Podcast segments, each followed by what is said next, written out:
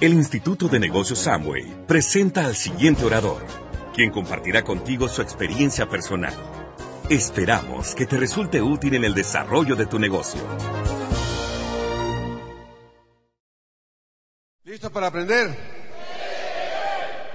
Pues muy bien, muchachos, muy bien. Vamos a... Primero un aplauso para todos los próximos diamantes de Guatemala.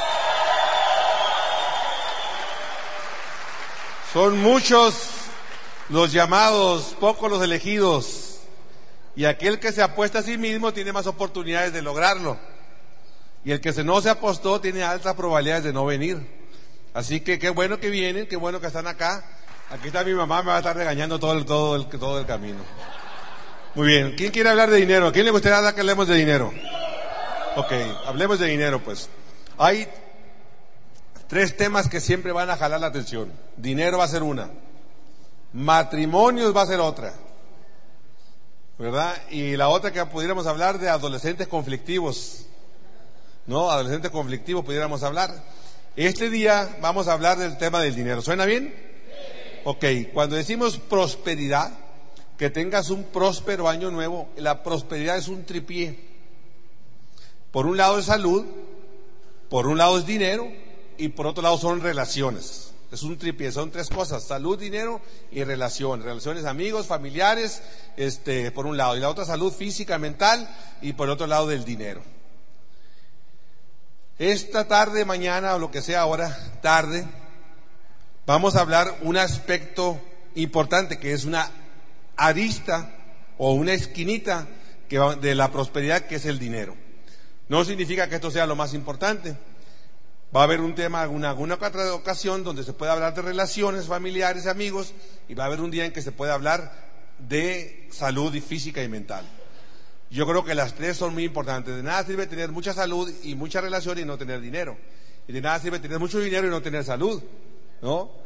Y entonces por eso es que vamos a hablar este, integralmente. En esta ocasión vamos a hablar específicamente del dinero. ¿Suena bien? ¿Sí o sí? Ok, del dinero. Y el señor, hay un señor que copia todas mis ideas que se llama Robert Kiyosaki, que escribe libros, escribe lo que yo digo. Y él dice que el 98% de la población es pobre y 2% de la población es rica. Lo maneja, para, vamos a ponernos de acuerdo, maneja en términos pobre-rico en términos de gasto, no en términos de ingreso. ¿Sí? ¿Me expliqué? Si tú ganas mil dólares y ganas mil quinientos, caes en términos de los pobres. Si ganas diez mil dólares al mes y gastas quince mil dólares al mes, caes en términos de los pobres. Si ganas mil y gastas seiscientos dólares, te sobran cuatrocientos, caes en términos de los ricos. Rico pobre viene determinado por el nivel de gasto, no por el nivel de ingreso. ¿Ok? Así que pongámonos de acuerdo, ¿está bien? Entonces, cuando yo hable de rico, no, no significa lo que ganas, sino que es lo que gastas. Y eso es la primera cosa que tenemos que realmente aprender, ¿ok? Y Einstein pues decía que un problema no puede ser resuelto en el mismo nivel de pensamiento que se creó. Entonces, quiere resolver un problema financiero, quiere resolver un problema financiero, ¿qué tenemos que hacer? ¿Qué tenemos que hacer? Aumentar nuestro nivel de pensamiento. ¿Puedo aumentar mi nivel de pensamiento? Voy a cambiar, obviamente, mi resultado. La frase es poderosísima. ¿Quieres resolver un problema de deuda? Aumenta tu nivel mental, cambia tus formas de pensar. Y para cambiar, obviamente, la, situación financiera, vamos a cambiar las maneras de pensar. Me voy a adelantar un poquito para alcanzar a cubrir la plática en una hora, ¿ok? Hay un libro que se llama Piense y hágase rico. Este es un libro de un señor que se llama Napoleón Hill. Napoleón Hill a la edad de los 20 años se encuentra con el hombre más rico del mundo que se llamaba Andrew Carnegie. No tiene nada que ver con Dale Carnegie. Andrew Carnegie era el hombre más rico del mundo, era el que vendía el acero. Y el señor es el filántropo más grande de los Estados Unidos, el que más bibliotecas ha puesto regaladas. Ha hecho una, realmente una gran labor, pues hizo, hizo una gran labor. Pero un día él tenía la tarea de hacer un libro, un manual, y empezó a buscar a alguien que lo pudiera hacer. Un día en una fiesta encuentra a un muchacho que lo, vio él, empezó a platicar con él y lo encontró que era muy brillante. Y lo invita a su, a su oficina y le hace una oferta. Y la oferta es, le dice, vamos a estudiar a los hombres más ricos del mundo, de los Estados Unidos. Vamos a elegir a mil. De esos mil vamos a, quitar 500 y luego vamos a quitar 300. Y solamente nos vamos a quedar con el 20% de los hombres que tengan salud, que tengan dinero y que tengan relaciones, que estén casados, que tengan calidad de vida. Vamos a eliminar a los divorciados, vamos a eliminar a los enfermos. No, no solamente es dinero, que tengan calidad de vida, que tengan lo que se llama libertad financiera. Calidad de vida en todos los aspectos. La oferta se la hacen a Napoleón Gil a los, a los 20 años y al principio se sorprende del ofrecimiento, no lo acepta inmediatamente porque se asustó de lo que el señor Andrew Carnegie le había hecho, se regresa a su casa y al mes toma el reto de decir, sí le entro, Señor. Así que pregunta para ustedes, es una pregunta inteligente. ¿Usted cree que el libro valga la pena estudiarlo?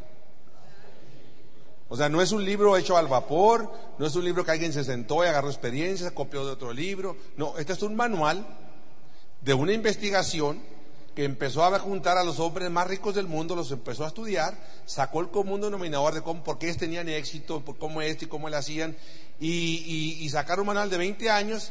¿Qué crees que pasó con Napoleón Hill después de haber terminado los 20 años?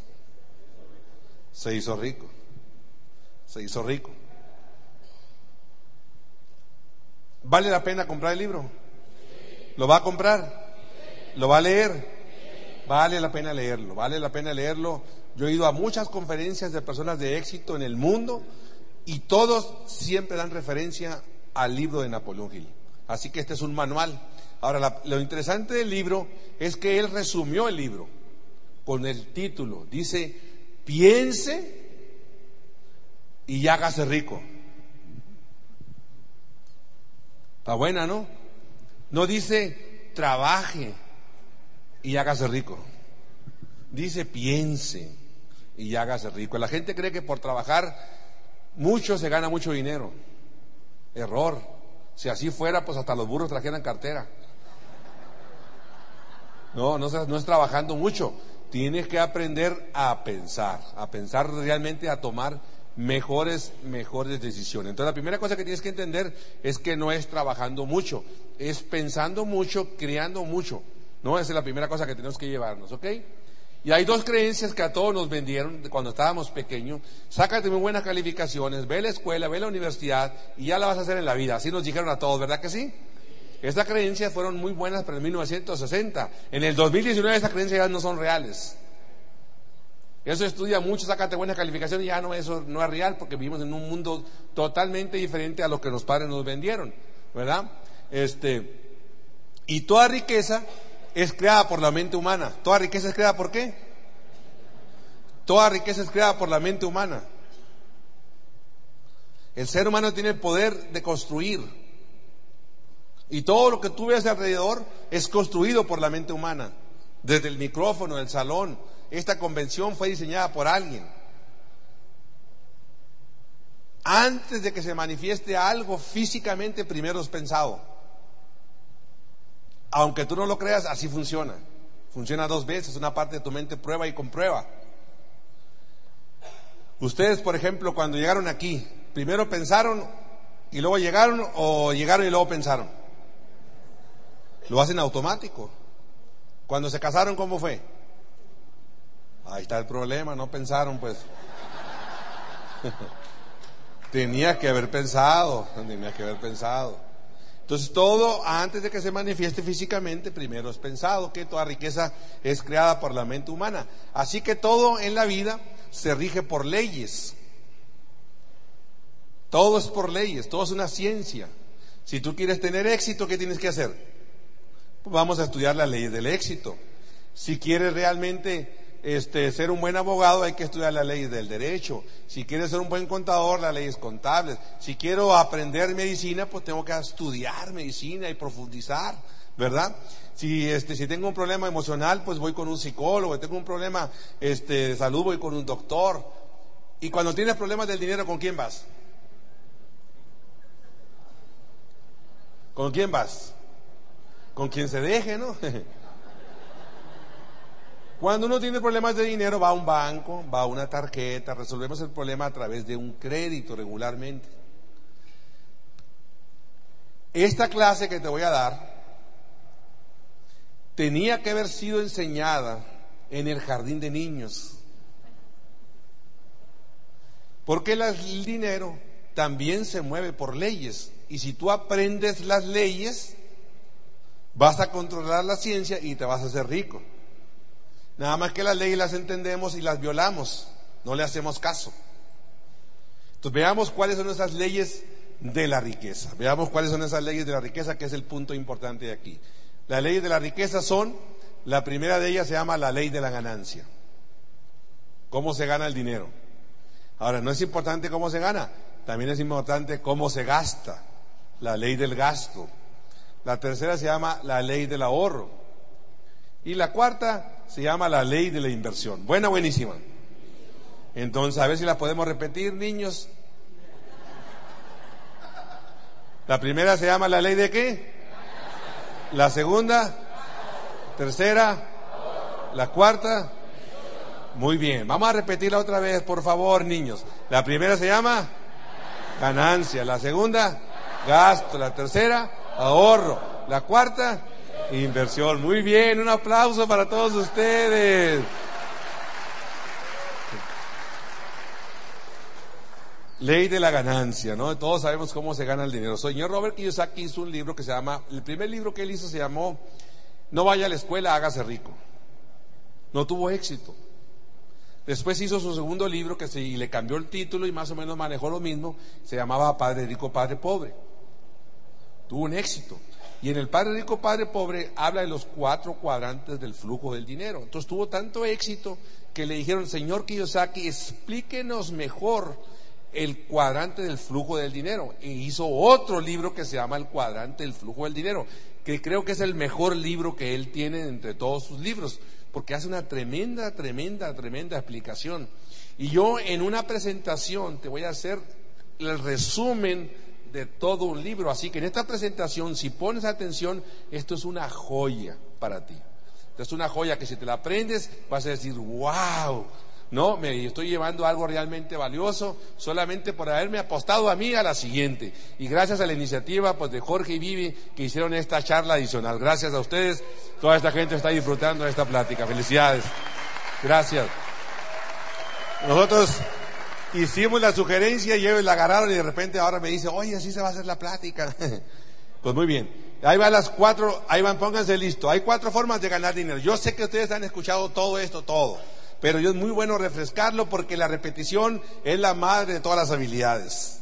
No repetir procesos, repetir, repetir, repetir, repetir, repetir. Yo esto se lo explico a mis platinos y a mis líderes que están sentados y a veces se quedan sentados y dicen, wow, hasta ahora entendí esos cuatro cuadrantes. Hasta ahora los entendí. Veamos estos cuatro cuadrantes de una manera rápida, ¿ok? Empleado y autoempleado. Empleado pues es lo que tú eres ya. Regularmente todos venimos del mundo del empleo y luchamos por un empleo y tenemos una profesión y un título para tener un empleo. Para ser empresario no ocupas títulos. Para ser un emprendedor no ocupas títulos. El autoempleado es aquella persona que brilla por sí sola. Empresas solares son aquellas personas que trabajan para sí mismos, arquitectos, ingenieros, doctores que trabajan para sí mismos. Yo que tenía mi negocio, yo pensaba que yo tenía un negocio, pero era el mejor empleado de mi negocio. Se llaman todólogos hacen de todos. Mientras el dueño no está presente, el negocio no crece. Eso se llaman autoempleados, ¿verdad? Bueno, veamos el tercero, se llaman dueños de negocios. Son compañías que tienen más de mil empleados. La diferencia entre el tercero y segundo cuadrante es que estas compañías del tercer cuadrante, atención, tienen sistemas que trabajan por ellos. Tienen sistemas, las franquicias, McDonald's, Starbucks. Starbucks, el dueño no tiene que estar presente. Hay miles, millones de Starbucks porque tienen un sistema que trabaja por ellos. El dueño no tiene que estar presente. Tú vas a saber quiénes son los que viajan, los que tienen vacaciones, sin tener que estar ahí físicamente. ¿Ok? Y el último se llama los inversionistas, los que tienen dinero para poder invertir. ¿Ok? Vamos a evaluar las cuatro formas de ganar dinero. Yo sé que tú estás familiarizada con ellas, pero vamos a estudiarlas un poquito, vamos a estudiarlas. ¿Ok? Los del lado izquierdo, el común denominador de los del lado izquierdo, el capital con el que producen es el tiempo.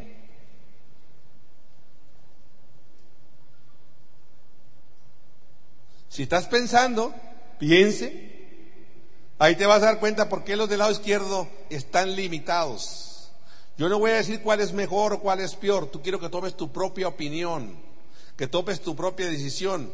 Los del lado izquierdo lo que invierten es tiempo para poder ganar dinero.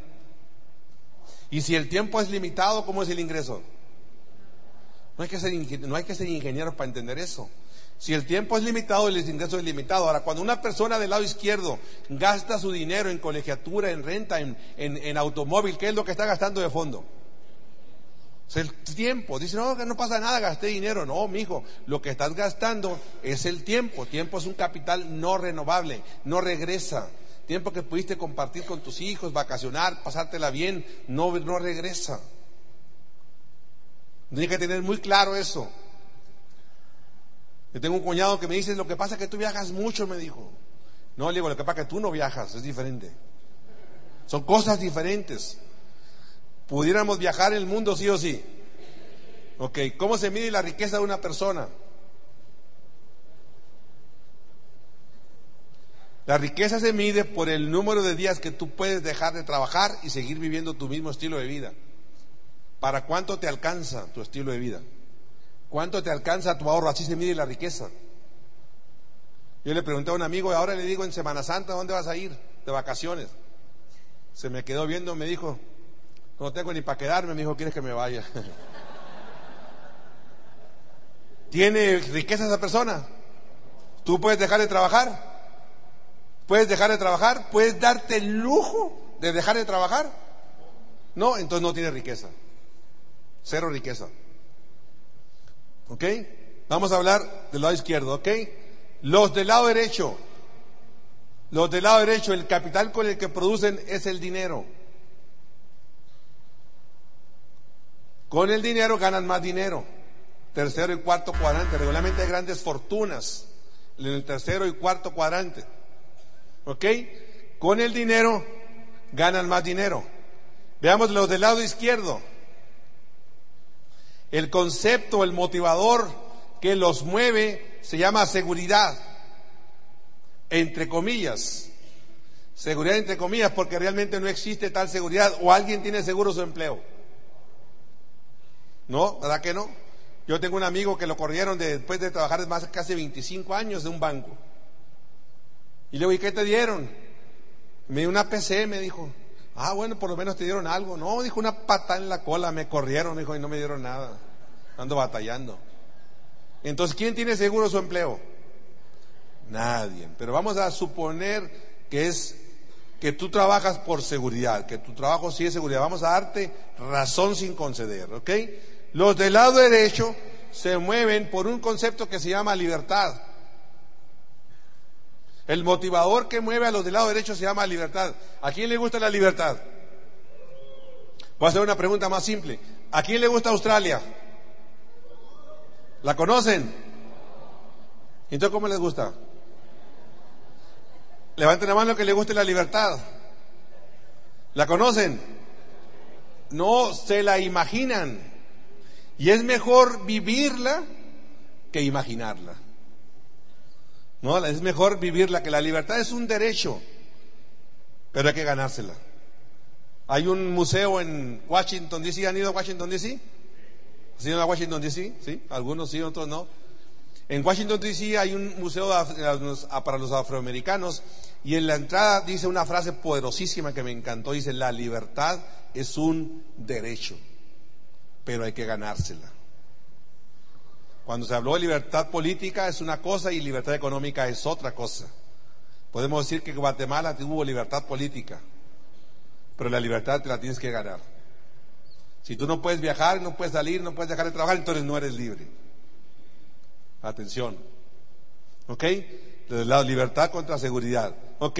Los del lado izquierdo y, y los dos del lado izquierdo se mueven por un concepto que se llama ingreso lineal.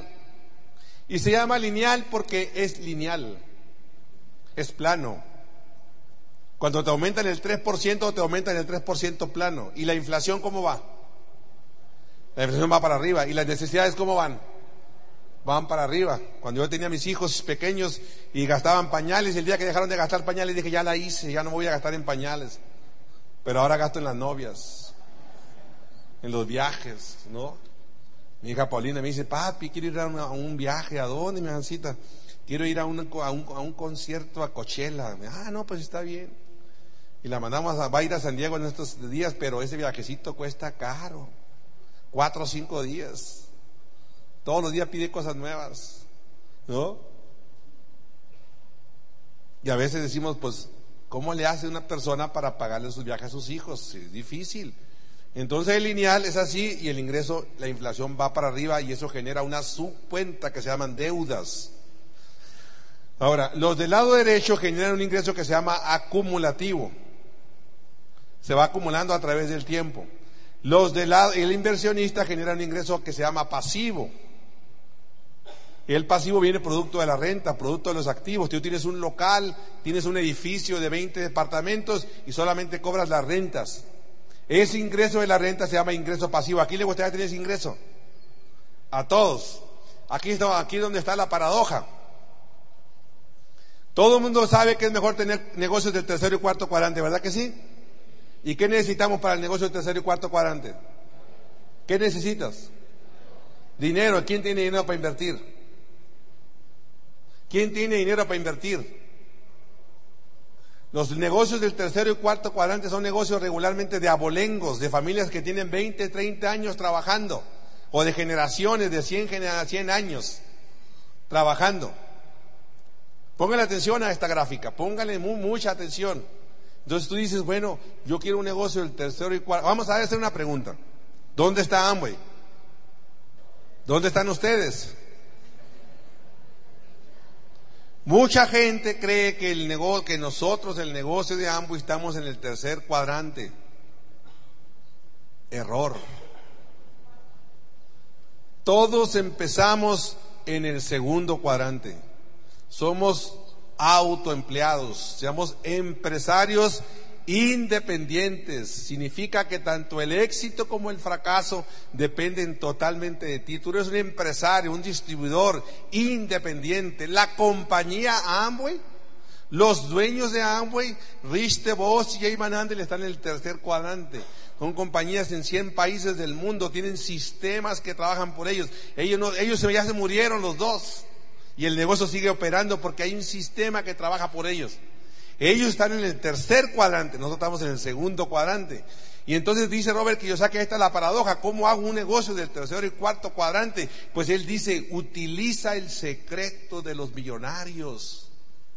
Y el secreto de los millonarios es apaláncate, apalancamiento. Decía Pancho Villa, dame un punto de apoyo y moveré el mundo. Bueno, no era Pancho Villa, pero es irrelevante que lo haya dicho, pues.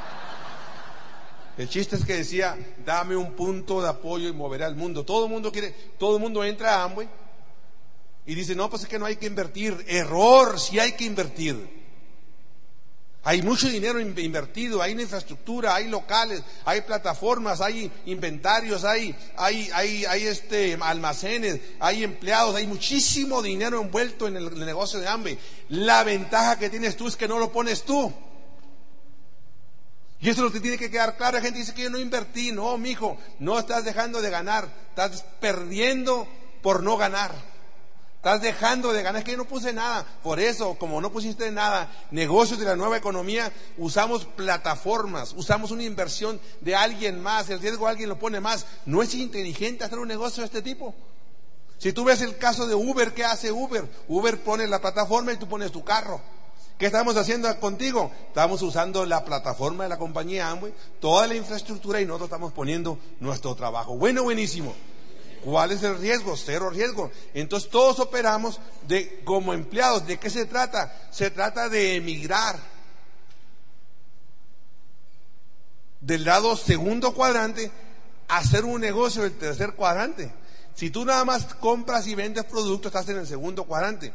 Si empiezas a armar una red, y pones a un sistema a trabajar por ti, entonces tienes un negocio del tercer cuadrante. Vladimir y Susana tienen líneas calificadas, tenemos un negocio del tercer cuadrante donde no tenemos que estar. Bueno, buenísimo. Bueno, buenísimo. Entonces por eso él pone, vamos a quitar este video, por eso él pone la flechita esa. Y él dice, esto no es un estado no es un estado físico, es un estado mental. Entonces el empresario no tiene jefe, el empresario hace sus propias cosas, el empresario corre, es responsable, es constante, es persistente. El empresario va por todas y el empresario sabe. Es más, te, lo planteo de esta manera. A ver, dame una explicación. Vamos a ver si Jorge me puede ayudar con esta explicación. Vamos a ver. Tú puedes entender que una persona todos los meses sufra para consumir productos cada mes. No, no lo, o sea, no lo, tú por más que la pienses, Dices tú, ¿por qué las personas sufrirán? Otra vez hay que consumir. Y el día último del mes andan desesperados, el día a las 12 de la noche, tratando de meter puntos. Y meten 100 puntos, 290, lo mínimo que se... Y tú dices, pero no entiendo, o sea, mi, mi, cabeza todavía no logro entender cómo alguien sufre. Yo imagínate que yo tengo un negocio de, de un lote de autos. Me acabo mis 100 autos. ¿Crees que sufro por volver a inventariarme? O sea, tú, tú que tienes restaurante, ¿sufres cuando compras el inventario para tus restaurantes? ¿No? ¿Tú, sufres? No, ni No, al contrario, si se te acaban todos la materia prima, estás feliz porque quiere decir que se vendió todo y puede volver a comprar más para poder vender más. En el negocio la gente sufre. Se le acabó el producto y tiene que volver a consumir. Ay, no. ¿Y qué pasa? Es su mentalidad no ha entendido en el fondo que realmente tiene un negocio. Eso es lo que ha pasado. No entiende que realmente tiene un negocio. Una, persona inteligente no sufre. Al contrario, lo hace desde el día primero de cada mes. Entre más puntos hagas, es mejor. Entre más negocio tengas, muchísimo mejor. Ahora, ¿de qué se trata esto? Se trata de ir brincando a crear un negocio de inversionista. ¿Ok? Por eso te la pone así. El dinero no es para que te lo, no, no es para que te lo gastes. El dinero no es para que te lo gastes, el dinero es para que lo envuelvas a invertir y ganes más dinero. Bueno, buenísimo. Bueno, por eso él pone las flechitas. Vamos a invertir ahora en un ingreso realmente pasivo. ¿Ok? Los flujos pagan tus lujos. No antes. Aguántate ahorita. Si tú eres de que eres empresario, aguántate un ratito. El empresario sabe que tiene que invertir para poder realmente seguir ganando dinero. Dinero llama dinero, todo lo hemos dicho. Ahorita hablaremos un poquito más de la ley de la, de la, ley de la de acá. Ok, veamos los del lado izquierdo. El tiempo ganas dinero. Dinero se te va, el tiempo está limitado, vendes un solo producto, está limitado. Los del lado derecho, con dinero produces más dinero. ¿Cuál es la ventaja de tener un negocio del tercero y cuarto cuadrante? Que te estás apalancando. ¿Qué produces con el, negocio del, del tercero y cuarto cuadrante? Es muy importante que entiendan esto. ¿Qué producen? Atención, lo que producen se llaman activos. Activos. Con el negocio del tercero y cuarto cuadrante produces activos. Los activos producen flujo de efectivo. Y con flujo de efectivo tú ganas tiempo te puedes comprar tiempo, puedes viajar, puedes salir, estás comprando tiempo, nosotros mañana nos vamos a Sonora, rentaremos un, compramos un boleto de avión y en dos, tres horas estaremos por allá. ¿Qué hicimos? Compramos tiempo. Puedo contratar a mil personas para que trabajen para mí, compré tiempo. Esto es empresario. La fórmula de lo del lado izquierdo es entre más tiempo le pones, que es el capital con el que producen, menos calidad de vida tienes. La fórmula de lo del lado derecho, entre más dividas tu dinero, más lo multiplicas. Bueno, buenísimo. Bueno, buenísimo. Ok, entonces hagan un análisis ahora ustedes. ¿Dónde están? ¿Cómo están? Levanten la mano que le guste la libertad. Ahora sí. Todo el mundo le gusta la libertad. Levanten la mano al que le guste la seguridad. Pocos allá, unos cuantos. Entonces tú tienes que tener claro que la actividad que tú hagas vaya en función de la libertad. La actividad que tú hagas vaya en función de la libertad. Si tú eres un empleado y autoempleado, tiene que quedarte que seguridad. Seguridad y escasez son de la mano, son hermanas. escasez, seguridad y limitaciones y pobreza regularmente están del lado izquierdo. Si eso es lo que te gusta a ti, como dijo Juan Gabriel, ahí tú. Si te realmente te gusta la libertad, apaláncate bien con esta compañía, haz un negocio del tercer cuadrante, invierte dinero, ¿verdad? Invierte tiempo, aprovecha la plataforma de alguien más y vas a poder ganar dinero. Bueno, buenísimo. Bueno, buenísimo. Si te gusta la libertad, el árbol de naranjas da naranjas. El árbol de limones da limones. No esperes que el árbol de naranjas dé limones. ¿Quieres realmente libertad? Pues empieza a buscarte un negocio del tercero, tercero y cuarto cuadrante para que empieces a formar activos. Bueno, buenísimo. ¿Sí le quedó claro más o menos? ¿Sí o sí? Esta es una joya, para mí es una joya porque los del lado derecho producimos activos, ¿ok? Y el manejo del dinero se aprende en casa. Tus hijos van a hacer lo que tú hagas, no lo que tú les digas. Si tú dices, no, no, hagan un negocio y tú eres un empleado y nunca te animas a hacer un negocio, tus hijos no van a hacer más que tu ejemplo. Ellos van a hablar lo que tú te oigan hablar en casa. Entonces, si realmente quieres tener un resultado en la vida, quieres que tu familia haga, pues tú emprende, búscate cómo emprender un negocio. En este caso, pues ya lo tienes en tus manos. Aviéntate, que te vean, que te vean motivado, que te vean haciendo las noches, arriesgando, saliendo en las noches, y tus hijos van a estar viendo el ejemplo. Si tú lees, tus hijos van a leer. Si tú, escuchas algo positivo, tus hijos van a escuchar. Si te llevas sentado en televisión, viendo y nunca haces ejercicio, tus hijos van a ver televisión y nunca van a hacer ejercicio. ¿Sí o sí? ¿Sí o sí? Ok, el manejo, manejo se aprende en casa. Ahora sí, ya aprendimos de la ley de la ganancia. Ahora vamos a la ley del gasto. Vamos a la ley del gasto, porque esto es muy importante. En la ley del gasto, para un contador dice que activo es lo que pone dinero en tu bolsillo. Eso es un, dice, eso es un, contador. Pasivo es lo que tú debes. ¿Algún contador aquí? Un contador, si hay contador, eso es para un contador, ¿no? Activo es lo que pones y, pasivo es lo que realmente debes. Para la riqueza esto cambia. Para la riqueza esto realmente cambia. Y eso se llama la ley del gasto. Para la riqueza, activo es lo que pone dinero en tu bolsillo. Y pasivo es lo que saca dinero de tu bolsillo. Por ejemplo, hagamos algunos ejemplos. ¿Tu casa qué es? ¿Qué es tu casa? ¿Tú quieres saber quién es el dueño de tu casa? Deja de pagarla, verás qué rápido aparece el dueño. Y ay, sí es cierto. Cuando tú ves los estados contables de un banco, él pone activo, ahí está puesta tu casa, porque a él le genera dinero. Pero a ti te saca dinero, tú lo tienes que poner en el rubro de los pasivos. ¿Mm? Para el banco, ese es un activo. Tu carro se convierte también en un pasivo. Y una joya, un Rolex, se convierte en un pasivo, saca dinero. ¿Tu señora qué es? ¿Eh? Se meten en problemas. Son activos y pasivos a la vez, ¿no? Un día mi esposa me dijo, lo que pasa es que tú nunca me compras nada, me dijo. Ay, que no sabía que vendías algo, enséñame tu catálogo, le digo. y luego otro día me dijo, no, pues nunca me, nunca me compras una joya. Ah, tenías joyería, le digo. no sabía que tenías joyería. ¿Cuándo entonces podamos tener lujos? cuando tengas los flujos que te permitan comprar los lujos, no antes. Todos violamos la ley de la semilla. Queremos primero comprar y después pagar. ¿Qué es eso? Primero siembra, recibe el dinero y después vas a pagar. Compra lo que realmente puedas comprar. En esta ley del gasto yo digo esta frase, todo aquello que te genere dolor momentáneo, a la larga te va a dar placer permanente. Aguántate.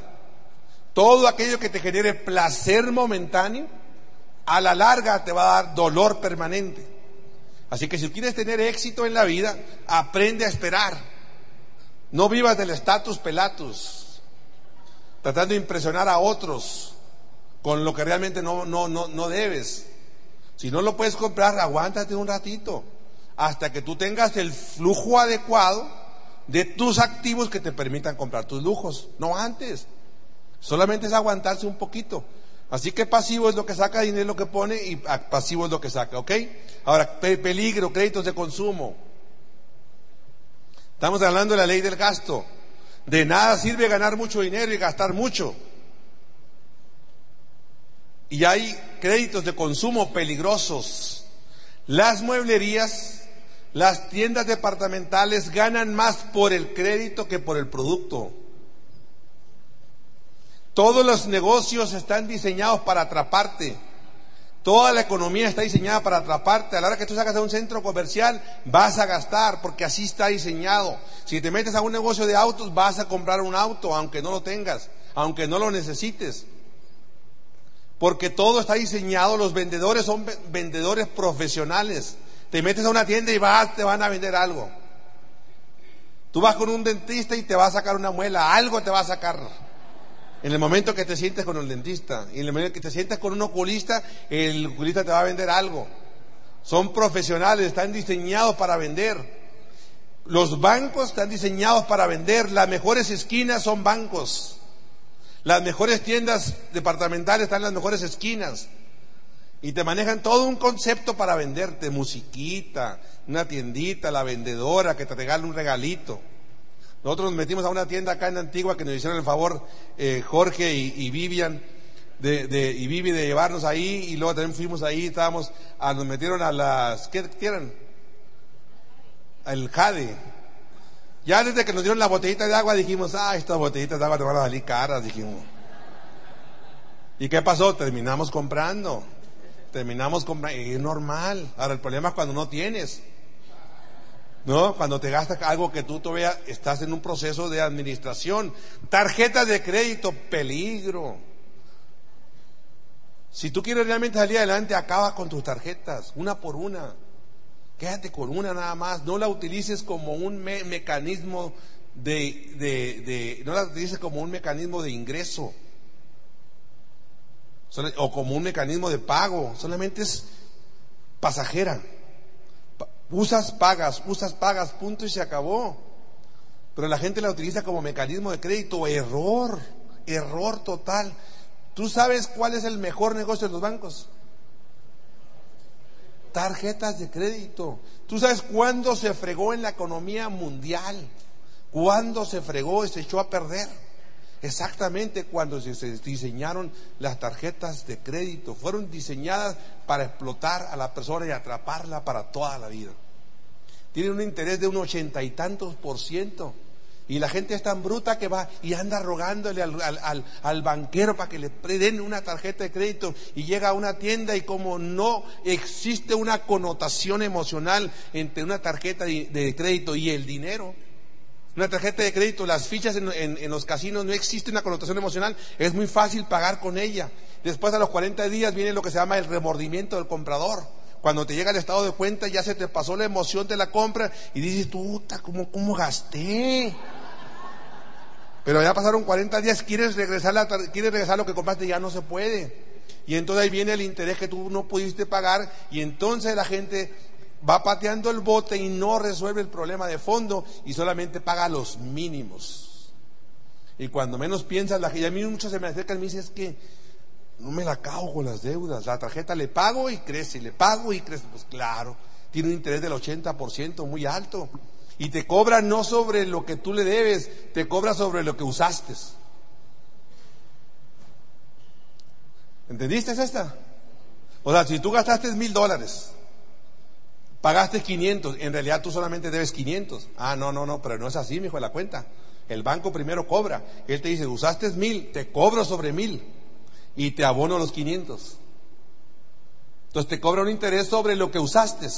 Entonces la gente cae y aparte pagas una anualidad y pagas un gasto y te atrapas y ¿qué haces toda la vida? Pagando solamente la tarjeta. Hay gente que se me acerca y me dice, no me la acabo, ¿qué hay que hacer? Pues digo, la primera cosa que tienes que hacer siéntete en tu casa y saca las cuentas de qué cuánto le debes a cada tarjeta. No, no, no, no, no, no, no, me dice, no quiero ni averiguar. Entonces la gente no quiere ni averiguar. Así que créditos de consumo, elimínenlos de su vida. ¿Sí estamos de acuerdo? ¿Sí o sí? Nada de que su señora ocupa la bolsa, porque es muy común, es que la bolsa que andaba buscando, mira, y me está coqueteando la bolsa, y es la que yo quiero, y tengo años buscando que le quedan mis zapatos. Sí, pero ahorita no es momento de compras. Hoy es que está en oferta, siempre va a haber ofertas. Cuando no es el día del compadre, el día de la comadre, el día de la abuela, el día de la tía, el día de siempre va a haber ofertas, así que no te preocupes. Las ofertas te están diseñadas para atraparte. No, las ofertas son los pavimentos de la deuda. La gente se embarca, es que está en oferta. Ay, ay, ay, sí serás. Sí serás. En diciembre hay ofertas. ¿Y qué pasa a la gente? Compra en oferta. ¿Sabes cuándo es la época en donde más plasmas se venden? En Navidad en diciembre. ¿Sabes cuándo es la época que más plasmas se regresan a las casas de empeño? Exactamente en enero, cuando viste la realidad. Se regresan a las casas las plasmas porque dicen, no, ya no la voy a poder pagar, mejor la regreso a, las casas de empeño. Así que si quieren triunfar en la vida, no solamente es ganar, sino también créditos de consumo son importantes, cómo lo gastas. ¿Ok? No hablemos de esto, aprender a separar. Gratificación retardada, ya le hablé de esto. Fue el primer concepto que yo aprendí en el negocio. Aprender a vivir el estilo de vida que me correspondía. Fue lo primero que aprendí. Gratificación retardada. No gastes más de lo que tú puedes este, pagar. Y entonces vive la vida que tienes que vivir al estilo de vida que tú tienes que vivir. Cuando nos casamos, mi esposa y yo teníamos dos autos. Aprendí y los dos lo debíamos. Y un día le dije a mi esposa, ¿sabes qué? Mamacita, ven, necesito platicar contigo. Acabo de aprender un concepto. Y hay que tomar decisiones. Y le dije, vamos a tener que vender. De los dos autos vamos a tener que vender uno. ¿Y hace el de quién? Le dije. No le gustó pero supo aguantar. Nos supo aguantar. Y después dijimos, vamos a pagar la casa. Y poco a poquito salimos adelante. Ok, vámonos a la ley del ahorro. Ya aprendí a ganar. Ya aprendí a gastar. Todos están diseñados para atraparme. A mí me queda muy claro eso. Ahora sí, me voy a la ley del ahorro. Y todos hemos leído El hombre más rico Babilonia y todos hablemos de que nos tenemos que pagar a nosotros mismos. Pues es importante que ahorres. ¿Sí o sí? No importa cuánto ganes. El chiste es que ahorres por porcentajes. Dicen que el 10%, pero conforme vas ganando más, tú puedes ir aumentando ese 10 a 15 o 20%. Jorge y Vivi ganan más, tienen que ahorrar más, un porcentaje mayor. No pueden estar esperando en el 10%. Y si administras en la escasez, vas a poder administrar en la abundancia. Si administras en la escasez, vas a poder administrar. Hay gente que espera ganar mucho para poder ahorrar. Es como si dijéramos, mira, cuando baje de peso hago dieta. Cuando baje de peso hago ejercicio, ¿verdad que no es así? ¿Qué tengo que decir? Pues voy a bajar, hacer dieta y voy a bajar de peso. Voy a hacer ejercicio y voy a bajar de peso. Si aprendes a, administrar en la escasez, vas a poder administrar en la abundancia. No esperes tener mucha gente para trabajar con la que poca que ya tienes. Si no puedes manejar la que ya tienes, no te va a llegar más gente. Hay gente que tiene dos frontales y está peleado con los dos. ¿Por qué es eso? Y luego dices que no sé cuál es el problema. Pues el problema eres tú, pues. Entonces aprendan a administrar en la escasez y van a poder administrar realmente en la abundancia. ¿Ok? Este es un presupuesto por porcentajes. No tiene que ser así, solamente es un ejemplo. ¿Es un qué? Ejemplo. Y usted va a poner el 10% de ahorro, aquí le puede poner más deudas, a lo mejor le baja un 15, un 20. Entonces, si usted gana mil dólares, ahorros inmediatamente a usted mismo 100 dólares. La primera persona que se tiene que pagar es a uno mismo. Oye, pero gano 500, el 10% son 50 dólares para usted mismo. Gano 100, 10 dólares. Y lo demás lo reparte. ¿No? Deudas, vaya abonándole a las deudas. Son ideas solamente. Y si falla en esto, y si falla al planificar, está planificando fallar. Si falla al planificar es clave que empiece a planificar desde el día de hoy con lo poquito que tenga. No espere ganar mucho porque si no gana mucho, si no planifica desde el día de hoy, hoy lo manejó Jorge también, que todo se mueve por metas, todo se mueve por una planificación, hay que llevar una estructura a donde queremos realmente llegar. ¿Ok? Ya hablamos entonces de la ley de la ganancia, ya hablamos de la ley del gasto, ya hablamos de la ley del ahorro y ahora hablemos de la inversión. Y todos hemos escuchado que el dinero es la semilla del dinero. Todos hemos escuchado la frase de que el rico cada vez se hace más rico y el pobre cada vez se hace más. ¿Cuántas veces hemos escuchado eso? Muchas veces. ¿Y es cierto eso? Hello. ¿Es cierto eso? Es cierto, el rico cada vez se hace más rico y el pobre cada vez que se hace más pobre, pero hay unas letritas chiquitas que no leemos. Hay unas letras chiquitas que no leemos y esas letras chiquitas dicen, el rico se hace cada vez más rico porque se educa, porque planifica, porque maneja la ley del ahorro, porque maneja la ley del gasto, porque maneja la ley del ingreso. Él se está educando todos los días. Y el pobre vive con las excusas, vive que yo vengo de una familia pobre, yo soy así, a mí me educaron de esta manera, yo es que mi trabajito, es que nunca se arriesga absolutamente nada, no quiere pagar un precio para tener éxito en la vida. El pobre es pobre porque no se está educando. El rico es rico porque siempre está pensando en cómo prosperar y salir adelante. Y en este negocio te enseñamos a tener una mentalidad de rico, una mentalidad millonaria, decir, es cierto, yo toda la vida me la he llevado encerrado en mi casa, viendo la televisión, bajo ese concepto nunca voy a salir adelante. ¿Qué tengo que hacer? Seguir viniendo a las convenciones, a los seminarios, seguirme asociando, seguirme educando, para que mi mente pueda ser como rico. Sea usted la última generación de pobres en su casa. Rompa esa cadena, rompa estas limitaciones, de una vez por todas diga, a partir de hoy mi mentalidad va a ser de una persona rica, pero usted tiene que cumplir con eso. Yo vengo de una familia promedio, siete hermanos. Promedio, estoy hablando de promedio, no tuvimos nunca riqueza. Pero Vladimir y Susana decidieron romper sus cadenas del pasado y decidimos educarnos. Desde que yo aprendí el concepto financiero, me eduqué en esto. Fueron años de estudiar, años de prepararse, años de estudiar libros, de explotar los libros. Nada en esta vida es gratis, mi amigo, nada. Todo tiene que ser estudiado, preparado. Si usted se educa y se prepara, va a salir de donde está.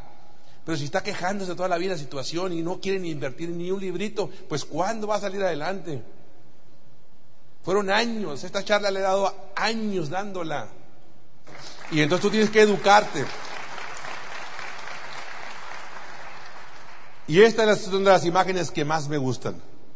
Ser pobre o ser rico es una decisión personal.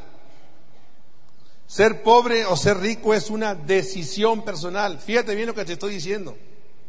Tú decides si quieres ser rico o quieres ser pobre. Cuando ya la puse me encantó, porque es cierto, es una decisión personal. Si tú quieres vivir de las tarjetas de crédito y siendo empleado, está bien, esa es tu decisión. Tú mismo por tus decisiones estás decidiendo ser pobre.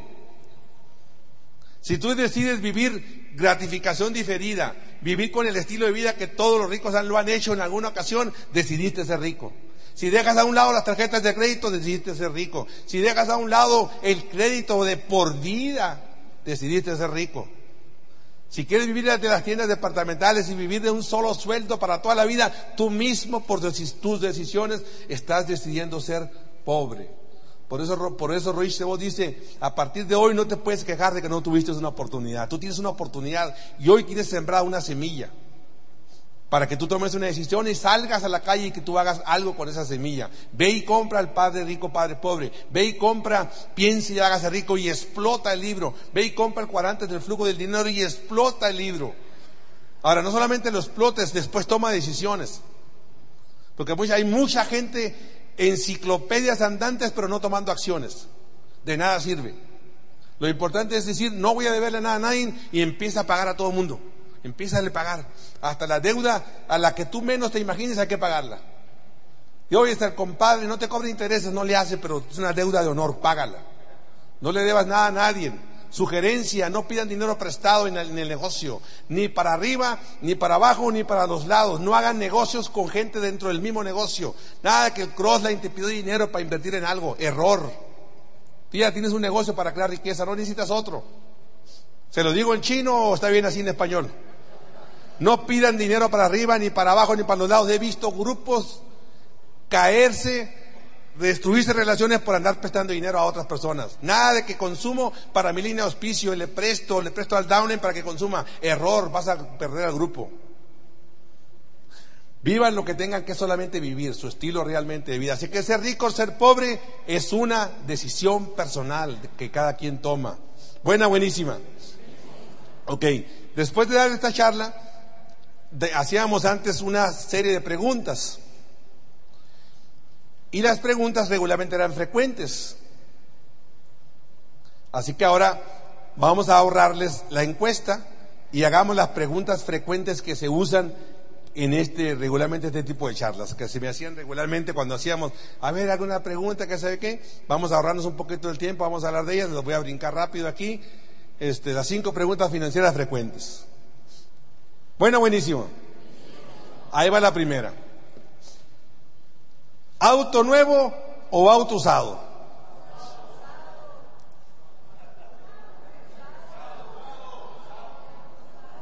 Levanten la mano el auto nuevo. Levante la mano el auto usado. Levante la mano el que no levantó la mano. Si usted lee un libro que se llama Los Millonarios de Alado, Millionaire Next Door, un estudio que hicieron con los hombres más ricos de los Estados Unidos, y hacen un estudio e investigan qué carros compran, y todos los hombres más ricos de los Estados Unidos, ricos, ricos, compran autos usados. Ah, pero es que a mí me gusta el olor a nuevo. Digo, te va a salir muy caro el olor. Sale muy caro el olor. Un auto nuevo y entre más de lujo, más se deprecia. Solamente saliendo de la agencia, pierde un 25 a un 30% del costo del valor del auto. Si hay aquí un vendedor de carros, nos puede, nos puede verificar esto. ¿Algún vendedor de autos aquí? ¿Cierto o no cierto? Ahí está, un testigo acá. No es que no, no, es mi palero ni nada por el estilo. Ahora, si usted quiere vivir la experiencia, pues agarre, agarre dinero y tírelo por la ventana si quiere. Hay autos móviles que se llaman autos demo, autos usaditos de mil kilómetros, dos mil kilómetros, que los puedes comprar a un 30, un 40%. Tú asegúrate que la depreciación la pague otro, que no seas tú. Nosotros hemos comprado puros autos de mil kilómetros, dos mil, perfectamente, viajo con ellos, salgo con ellos, no hay ningún problema, me garantizan, me facturan todo igualito. Y la gente se sube a mi auto y dice, ay, qué rico huele, y le digo, ay, sí, está bien. Nunca saben el auto que es nuevo, no saben que es usadito. Bueno, buenísimo. Entonces, ahora, si usted quiere vivir del estatus, para pantallar al compadre, diga, ay, mira qué auto tan nuevo. Y tú te quedas con la mensualidad. Qué feo caso. O sea, qué feo caso que se pierdas de entrada, nomás por sacarlo de la agencia. ¿No? Pagar renta o comprar casa.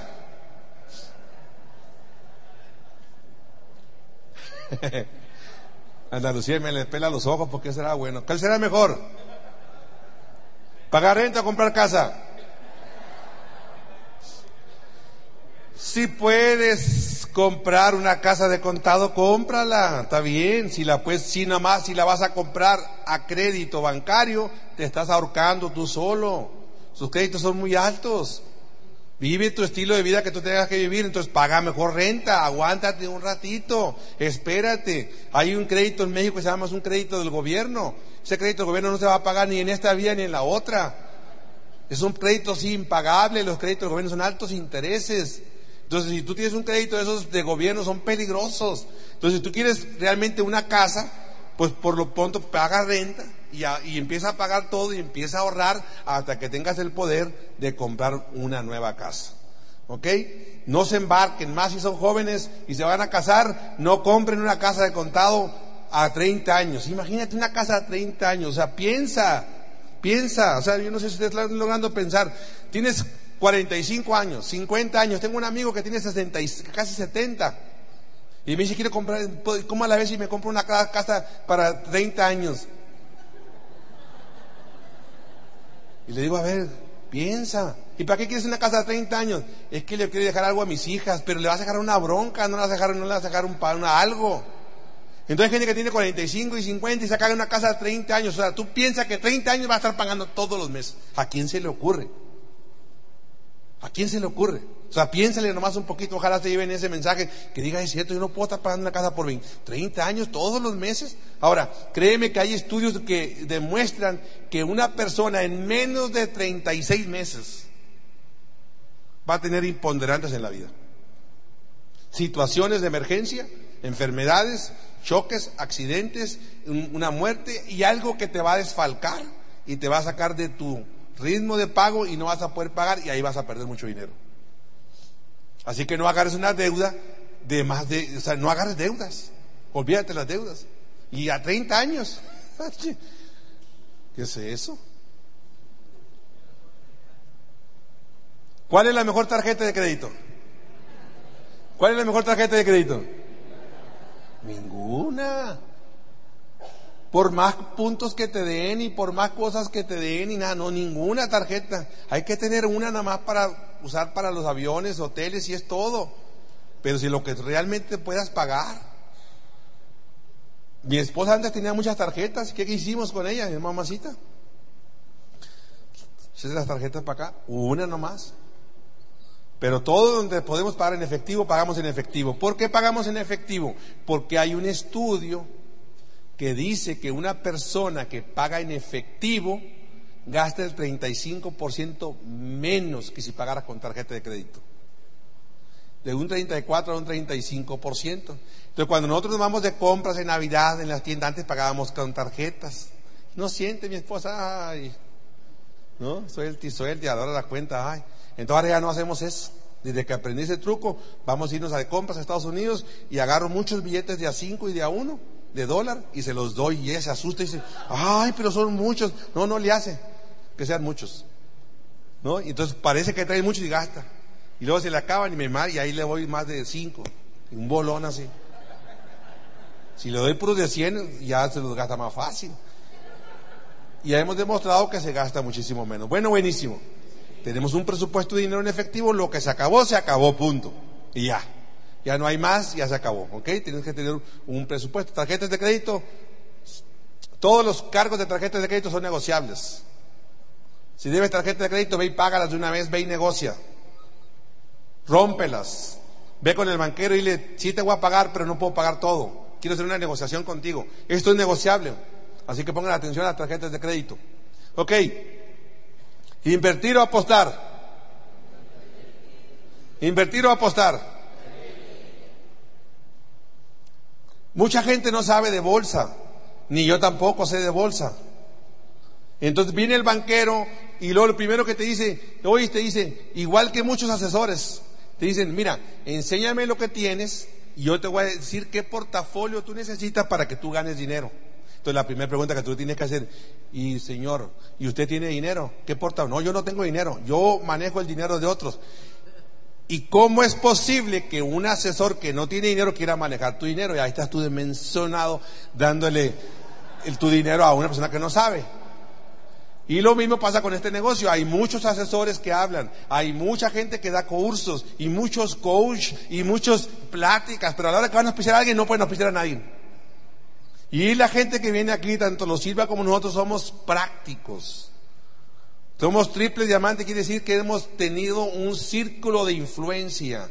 Hemos movido masas, influenciamos en personas. Si tú ves a unos diamantes, ¿qué quiere decir? Son personas que han influenciado en otras vidas de otras personas. Pero un, una persona que es un asesor que te quiere dar un curso y nunca ha vendido un producto. Es más, te lo planteo así, atención. No, no, mejor no.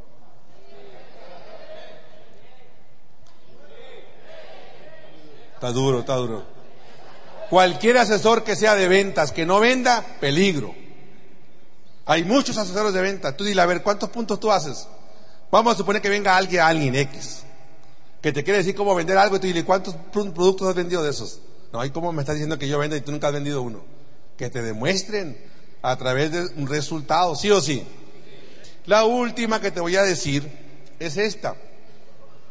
¿Es bueno tener un gasto de seguros mayores? ¿Es bueno tener un gasto de seguros médicos? ¿Sí o sí? Claro que es bueno tener un gasto de seguros médicos mayores. Es una responsabilidad personal del jefe de la casa, del dueño de la casa. proteger a toda la familia. Nadie ha caído en bancarrota por tener un gasto de seguros médicos mayores. Pero mucha gente y muchas familias han caído en bancarrota por no tenerlo. Entonces es vital tener, y hay gente que me dice, pero ¿cómo le pago? No puedo pagarlo. Bueno, pues toma la responsabilidad de buscar la manera de cómo le vas a hacer para ganar dinero y pagar tu gasto de seguros médicos mayores. Si eres mayor de 40 o 50 años y no tienes esa responsabilidad de tener un gasto de seguros médicos mayores, peligro. Algo estás haciendo mal. Si no tienes un ahorro, peligro. Si no tienes un ingreso del lado derecho, peligro. Son, indicadores que te dicen semáforo en rojo, hay peligro. Si eres mayor de 40, 50, tu familia no está protegido, una enfermedad, un accidente acaba con toda tu familia. Hemos visto riquezas de gentes por no haber prevenido, ¿no? Y no haber pensado en decir, ¿cómo pago yo un gasto de seguros médicos mayor para que mi gente esté protegida? ¿No? Son simples preguntas, simples observaciones que se tienen que hacer. Y con esto, muchachos, pues me gustaría a mí seguirle, yo sé que usted ya está cansado, quiere regresar a su casa. Tomen decisiones importantes en su vida, hagan de su vida un estilo de vida financiero y mañana compartan su educación con nuestro grupo de México. Así que muchísimas gracias y muy buenas, muy buenas tardes.